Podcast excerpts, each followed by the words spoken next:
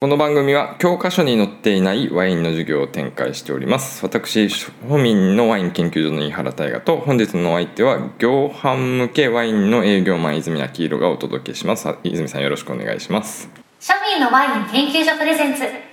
ワインの授業サードシーズンよろしくお願いします。また急にワインにチェンジ。もう定番の流れでしょ いやいやいやいや、もうレギュラーじゃないですか。こだってワインの営業マンですからねやっぱプロフェッショナルとしてこういやいや前いやいとや前とは立場が違うわけじゃないですかれいや、まあ立場というか、まあそのね、やってることは違いますけども、うんはい。前はただなんか一般の素人っていう視点だったけど今回今回というかまあね最近はワインの営業マンとしてのプロの意見が聞けるなと思ってすごい頼りにしてるんですけど、全然ですよ。もうこれ、いやもう正直なところ行くと、うん、もういろいろ多分これ理論武装とかしたとしても、例えばエキスパートこれ取った 後もコンプレックスは変わんないですね。多分こ れ。つわものたちもうなんか会話しててもやっぱりこう。だから知れば知るほど無知を知るっすよね、そうそうそうそうそう変わんないですあの余計ひどくなってだからるでしょ逆に何も逆にそうかもしれないですねあのむしろ何も分かってない時の方が強かったかもしれないです ね赤ワイン品種何々とかねあの辺が一番最強だったかもしれないですもうし まああるあるまあそんな泉さんがいらっしゃるんで飲食店とワインに関係ある話をしていきたいんですけど、はい泉さん最近仕事柄外でワイン飲むこと多いでしょそうですね増えましたねどうですか毎日はいいやいやいやいやいやもうやっぱ家族の関係もあるんで、まあ週1回ぐらいでは抑えてます営業がてら行くんですかうん、やっぱいやいやこれはいや本編ですか今うんまあまあじゃあインサイドはいに流しましょうか、この話は、はいでもまあ私の場合ね外食っはてい全然しないんですよ、はいはいはいもう月に1回2回行けばいいもう昼夜合わせてね1回はい2回行けばいい方なんですけど理由わかります、はいえ家飲みの方がコスパがいいからとかですかそれなんかただの貧乏人みたいななんか話になるじゃないですか、そう 違いまますあまあそうじゃなくて、はいまあ庶民のワイン研究してるから、まあ、それがまあ仕事と言います家に飲まなくちゃいけないワインがたくさんあるんですよねうん、うんはい、それを飲みながら食事と合わせたいんですよねだから何を食べたいから考えるんじゃなくて今日何飲まないかんからっていうので食べるご飯決めてるからだから仮にワイン持ち込みがフランクにできるんだったらもっと頻繁に外食するかもしれないということで今回のテーマは BYO 考察なんですけどはいはいはい BYO 聞いたことありますありますブリング・イワ・オンの略なんですけどお店にワインを持ち込み OK にしてるサービスですねはいこのサービスがもっと浸透する世界になればいいなっていう願いを込めて展開していく話なんですけどはい業販ワイン業界の泉さんからすると死活問題的なシステムですかえーいや僕はまだそんなねあの売り上げがそこまで立ってないのでうんあんまり影響はしないと思う、まあ、庶民ってさはいお店でちゃんとしたワイン飲めるほど裕福じゃないんですよね、はいはいはいまあ、グラスで注文するとなるとペアリングで頼みたいじゃないですか、まあ、コース料理とかでもし頼んでたら、はいでも泉さんも多分きっと僕とに同意してくれると思うんですけどはい一品にいっぱいじゃ足りないんですよあーい何種類か試してみたいというなんか一杯だけだったらなんか中途半端に食事が残ってワインだけがなくなっちゃうんですよねはいはいたださ最初にじゃあスパークリングと前菜いきますってなってスパークリング目の前にポンと置かれたら前菜来る前になくなるじゃんあそこはそうですねスパーク リングそこはでまもあそたうです例えばねはいはいでやっぱね例えば5品あるとしたらまあ仮に10杯飲みたくなると そうなるとこれ多すぎでしょそれそうなるとこうはい注文タイミングと提供スピードがずれて結局ストレス溜まるんですよはいはいこのメニューとそのワイン合わせたかったのにそのメニューがなくなってワインが来るとかさはいはいはいはいだからもうええやんボトルで投資でみたいな感じの思考になるんですね、そそこでなんか元値が頭に入っちゃってるんですよもはいはいはいはいうで躊躇してしまうとはいメニュー見て分かったそうそうそうそうそうそうそうそう、はいはいじゃあグラスワインをストレス抱えながら飲もうかっってなるんですけどそうなったらはい結局高が外れてお会計大変なことになるからボトル頼んだ方が安上がりになるからボトル注文しようみたいなこうループになるわけですよねだからそんなことを他の人が聞いたらじゃあ家で飯食えばいいやんみたいな結論になるじゃないですかはいはいはいはいで私だって安ワインを高ワインとして飲むのには抵抗があるわけですからだからまあ家で飯食ってるわけなんですけどはいはいはいはい庶民がじゃあワインを楽しむとなれば必然的に家飲み前提になっちゃうんですよねそもそも泉さんもだと思うんですけど一杯だけ軽く上品に飲んで終われる気質じゃないでしょランチしましたけど一杯だけで終わるランチはまた違うよランチはまた違うよ夜でまあそうか夜だったら抑えれないから夜は無理かもしれないランチはまた違うんですねはいまあ、この BYO に関しては持ち込み料1000円から3000円が相場って言われてますし、はいまあ、適正かなって思うんですけどはいそこに含まれるサービスって預かりコストだったり抜線コストサービスグラスとかの料金じゃないですかはいはいそこをねやっぱ細分化してもらえれば我々消費者もありがたいなと、はいっていうのが例えば持ち込み基本料金が1本1000円とかはいまあまあこれは人数でもいいわ1人1000円とかはいで事前預かりの場合は1,000円とかでグラスレンタル1脚1,000円とかはいはいはい空き瓶処理500円とかはいシャンパンクーラー1,000円みたいな追加オプション制とかよくないですかああなるほどなるほどわかりやすいですねうんうんうんはいでそんな何何ケチくさいこと言ってんやって突っ込まれた場合の反論としてはそもそもお酒飲めない人いるじゃんはいはいはいで飲む人でも泉さんみたいにいっぱいで終わる人もいるじゃないですかはいで差はそうあいりう、ますよねうん、そういう層と BYO のお客さんって利益率そんな変わらんやんってなるんですよねああはいはいはいはいまあ、回転率の場合にしてもコーヒー一杯で3時間粘るの窓がワーカーとかがいるご時世ですよはい事前に2時間制ですとかって言ってくれたらいいじゃないですかで追加注文のチャンス逃すからお店にとってはそれは判断難しいですけどはい我々だってダラダラ飲みたいわけじゃないですから誰かにブレーキかけてほしいですもんねまあ持ち込み料払うから BYO をもっと一般的にするべきだって主張をこれからもダラダラ続けていくんですけどうんまあおお店側のメリット知識不足によるトラブル回避、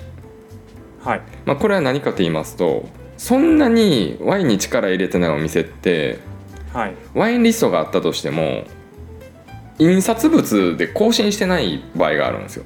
一回もなんか吸っちゃってメニュー固定してるところとかあるじゃないですか、はいはいまあ、それはそれでいいんですけど例えばはいシャブリーとかジュブレシャンベルタンしか記載ないやつがあるんですよはいはいはいでそれを誰とか何年とかいちいち聞くと面倒な客来たって顔されるんですよね例外なくはいはいはいでまあ聞きにくいとはで損名記載だけだったらまだいいんですけどいスパークリング赤ワイン白ワインしか書いてないところだったらはい余計に銘柄聞くの KY じゃないそうですね前ねなんか格式あるホテルの最上階でしょ食事してた時にスパークリングって書いてたんではいこれスパークリング何ですかって聞いたらはいフランス産ですどやとかって言われてもうええわってなりましたも んね だかでらもまやっあぱ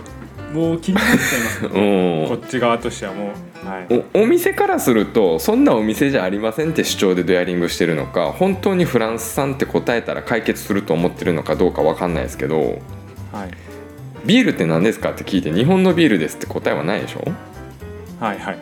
仮にじゃあそのメニューリストに詳しいじゃあ銘柄まで書いてたとしましょはいうでもそれタバコみたいにさ番号制度ないからバイトが困る場合あるんですよはいはいそうですねうん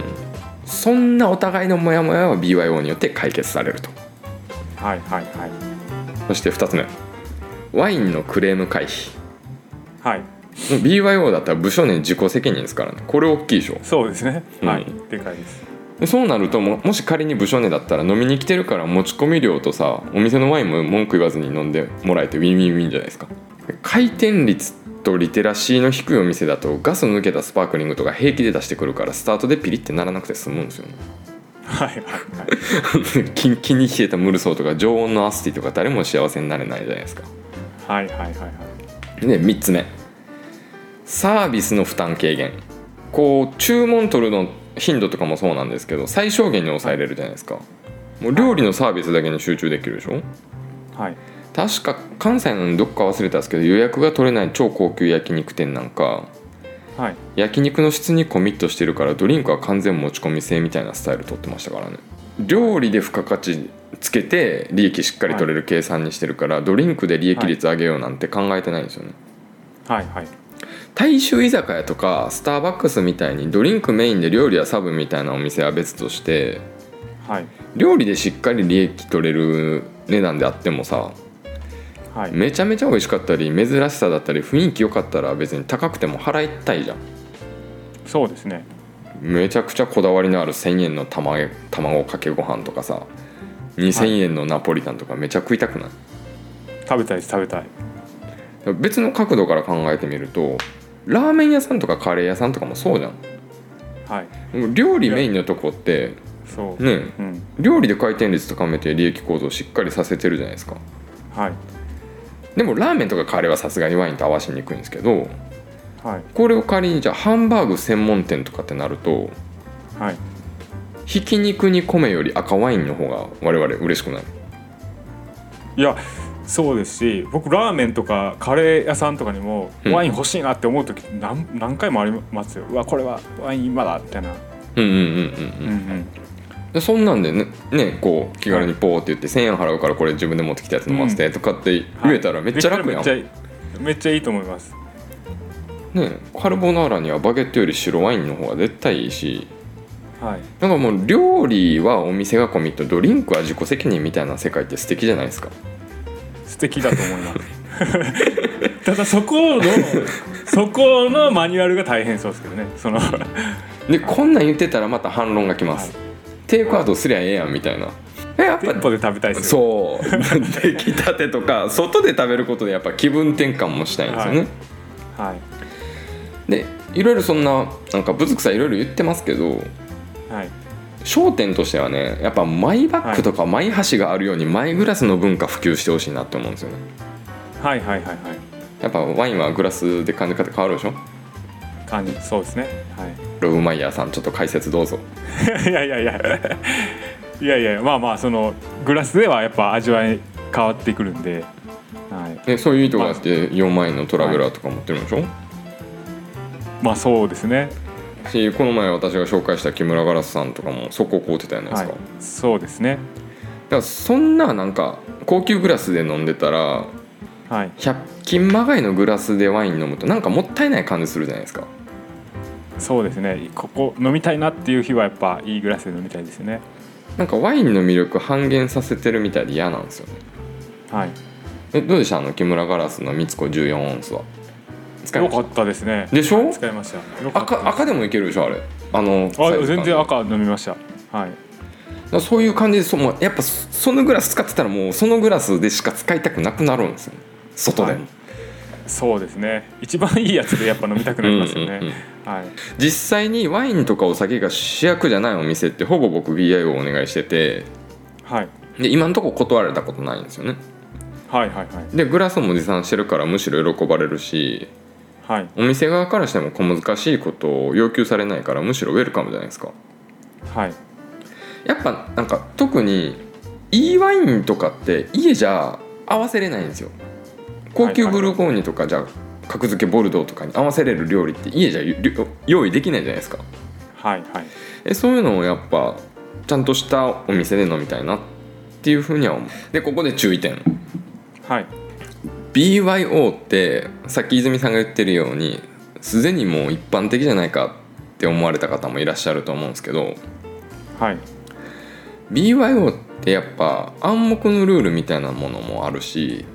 はい例外なく私もそれ守ってるんですけど私が自分に課してるルールとしては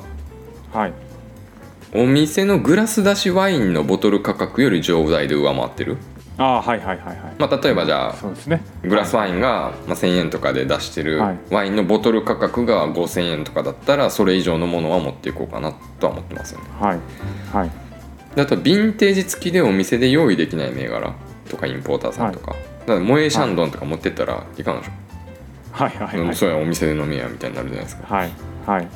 あと有識者が見たら一目で高級ワインと分かる雰囲気があるとかななんかわけわからん銘柄だったらなんなんこれみたいな感じに思われるから、まあ、やっぱ分かりやすい高級ワインの方がはいこう預かった時とか見た時に説得力があるじゃないですかはい泉さんなんかありますルマイルールみたいいなややっぱそのい一番目じゃないですかその店の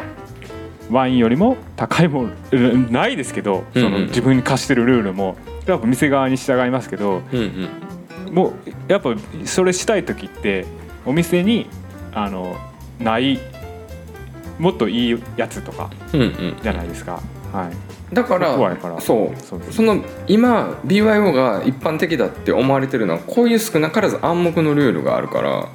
はい安いワインを持ち込むのはマナー違反的なものが思われるんですよねただこれはねお店の格式によってもっと許容されてもいいと思うんですよ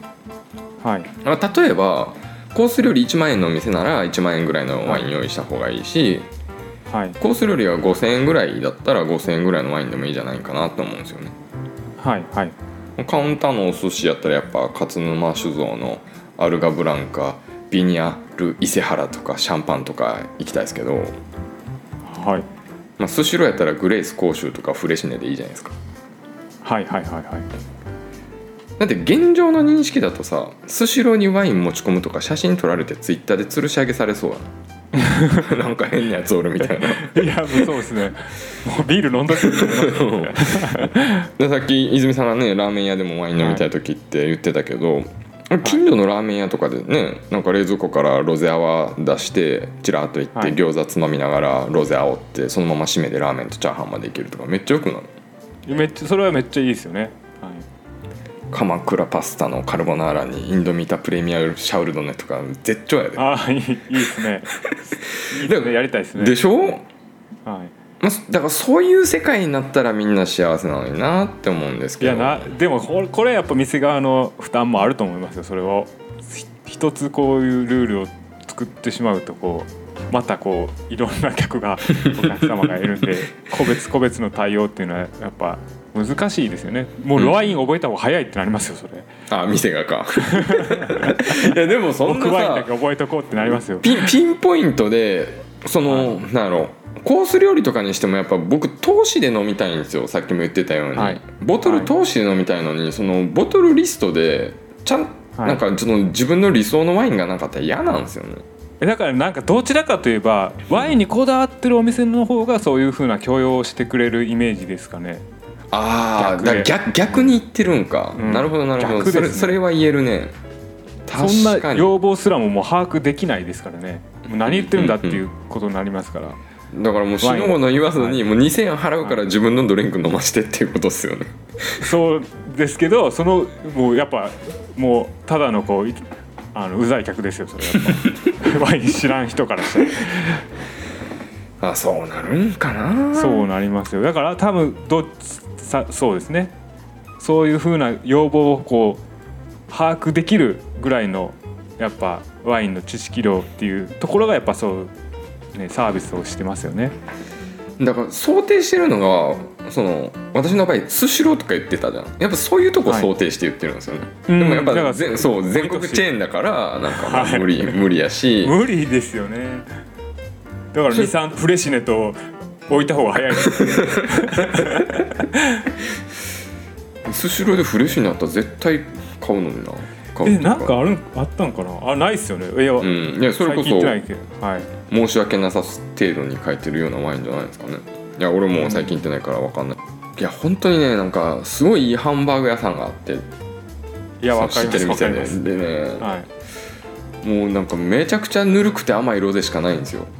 はいそれ1種類しかなくてはいこれ俺自分の持ってきたワインで食べたいなとかって思うんですよね、いやわかりますえだからもう僕夢の一つで、うんあの中央圏っていうあの皿うどんめっちゃ好きなとこがあるんですよ、うんうんうん、もうそこにワインを置くことが一つの夢ですよああ自分の営業でかそうそうそうそうあそっかじゃあそっちの視点で言えば、泉さんみたいな営業マンさんたちがそういうスシローとかに営業して、そういうはいちゃんとマッチす行けたらるね鎌倉パスタにインドミタ置いてもらうとかさそう そうそうでもそれってよっぽどこうね影響力なりそのあー採算をだから取れるぐらいの BYO の世界観を作るよりはそっちの世界観作った方が早いかもしれんですね本当はうんどっちが早いか分かんないですけど、うんあとだから何か何倍までが許容できるかですよねその小売価格に対してどれぐらいの上乗せがされてるかだからはい別に僕は雰囲気とかはいお店のね、はいお料理とか他のことがすごいしっかりしてたら3倍でも4倍でもいいと思うんですけどはいただ取って出して提供するとかで2倍3倍とかだったらムムとかってなるんですよねだかはいはいはいはいらそのあたりなんか一概にジャッジはできないからうんはい一概にジャッジというかその何円が高いとか何円が安いとかって言い切れないところはあるけどだからそんなん死ぬほど言わずにもう1,000円2,000円払うからグラスも自分で用意するから自分のワイン飲みたいっていうところで本日は締めたいと思いますがここまで聞いてくださったリスナー様にお願いです悪評レビューが溜まってましてアップル評価が3.7の低評価になっておりましたっていうことを告知したらですね一件高評価いただきまして3.8まで上がりましたおう中塚様高評価レビューありがとうございます番組制作の活力になりました Spotify とか全然レビューないので一人でもレビューいただけると助かりますフォローもお願いしますまたノートのメンバーシップではインサイドストーリーズと題しましてアフタートークや特別エピソードを不定期配信しております公開収録も行っておりますのでいつでも遊びに来てください月額1200円からですよろしくお願いしますでは泉さんの方から宣伝はい、えー関西を拠点にワインの営業をやっております、えーワインのことであればもう小さいことでも構いませんので何なりとお声かけくださいませありありがとうございましたがとうございますワインの授業サードシーズンは不定期配信です番組への参加方法などは概要欄のリンクからご確認くださいませ